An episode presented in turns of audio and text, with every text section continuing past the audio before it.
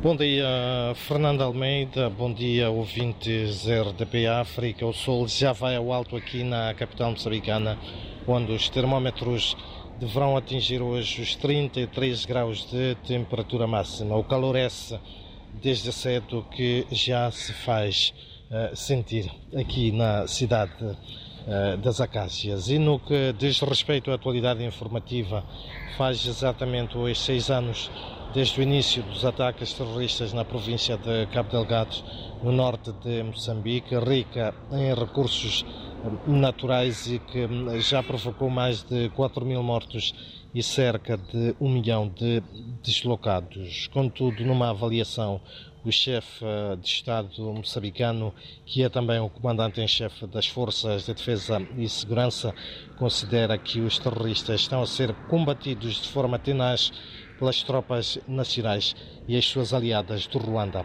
e também da SAMIM. Entretanto, atualmente o grande desafio, diz Felipe News, é a reconstrução das infraestruturas destruídas e o reforço da coesão social. Também, hum, ainda hum, também no rescaldo da passagem ontem dos 31 anos da assinatura do Acordo de Paz de Roma, que pôs fim a uma sangrenta guerra civil que durou 16 anos, o Conselho Cristão de Moçambique condena a postura dos membros e simpatizantes da Frelimo que na passada segunda-feira pisotearam material de propaganda dos partidos da oposição um, na autarquia de Omuíne, em Inhambane, numa ação que denominaram Operação Desmonta.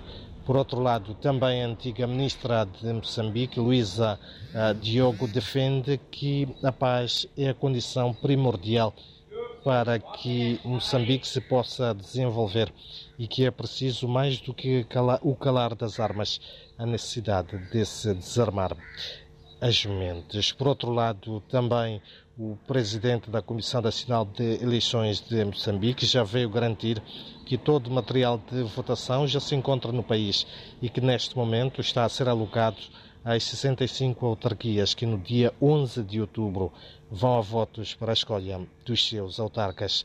Carlos Medicinha tranquiliza também a sociedade que estão criadas condições para que os eleitores possam votar em todas as autarquias da província de Cabo Delgado.